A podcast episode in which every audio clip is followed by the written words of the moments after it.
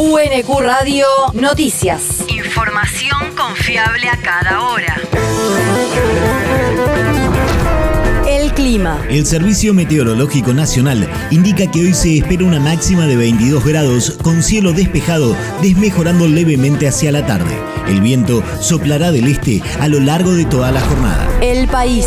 La querella del atentado a Cristina busca que se avance sobre otros miembros del grupo de Uliarte y Sabac Montiel. Los abogados que representan a la vicepresidenta solicitaron a la jueza que se cite a declarar en calidad de imputados a Sergio Orozco, Lucas Acevedo y Leonardo Volpintesta, quienes trabajaban con Uliarte y Sabag vendiendo copos de algodón. Tenemos una organización primaria con pluralidad de intereses. José Ubeira, abogado de Cristina Fernández de Kirchner. Todos, por supuesto, nefastos, ¿no? Pero bueno, más allá, digamos, de que la gente pueda pensar que es un grupo de lumpen este, que se agruparon para hacer este tipo de, cuestiones. Nosotros pensamos que no, que hay una organización secundaria que seguramente lo financió y que seguramente le da soporte. También apuntaron hacia una persona conocida como Joa, a la que el fiscal Carlos Rívolo pidió citar en calidad de testigo, apreciación rechazada por la querella, que estima que podría tener un rol clave y de mucha cercanía con Nicolás Carrizo como para declarar en condición testimonial. La región. Se modificarían varias leyes de nocturnidad en la provincia. La Comisión de Asuntos Municipales y de Fortalecimiento Institucional del Senado bonaerense dio un paso clave para modificar la ley que regula el horario de ingreso y egreso de los locales bailables, discotecas, bares y clubes y el expendio de bebidas alcohólicas. En el encuentro realizado ayer, la comisión recibió al subsecretario de Gestión de Registros y Seguridad Privada del Ministerio de Seguridad bonaerense, Luis Erro, y al director del Registro Provincial para la Comercialización de Bebidas Alcohólicas, Fernando Ruiz, quienes compartieron el espíritu del proyecto de reforma de la ley impulsado por senadores del radicalismo y adelantaron que el Ejecutivo trabaja en una iniciativa que unifica varios de los proyectos que circulan en la legislatura bonaerense. El territorio. El Consejo Deliberante declaró patrimonio natural y cultural a los naranjos amargos de Bernal.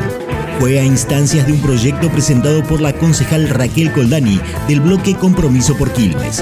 Se trata de una especie emblemática en la historia de la ciudad, vinculada a sus fundadores y a una tradición que ahora deberá ser censada, custodiada y que no podrá ser extraída sin requisitos especiales. El mundo. Ucrania amenazó a observadores del referendo para la adhesión a Rusia.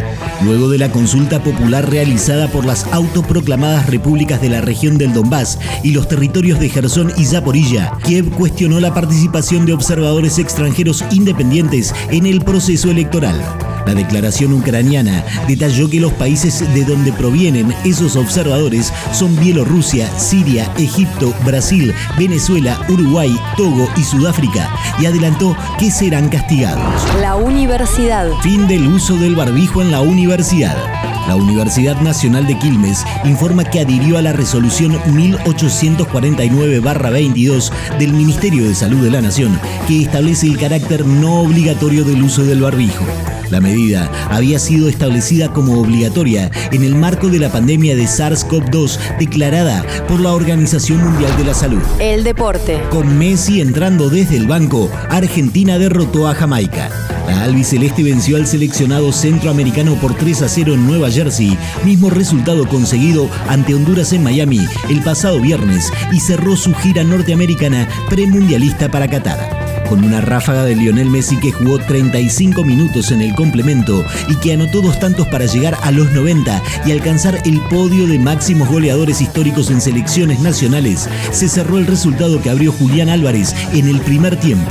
Luego del partido, el presidente de la AFA, Claudio Tapia, informó en su cuenta de Twitter que Lionel Scaloni renovará contrato hasta el Mundial de 2026.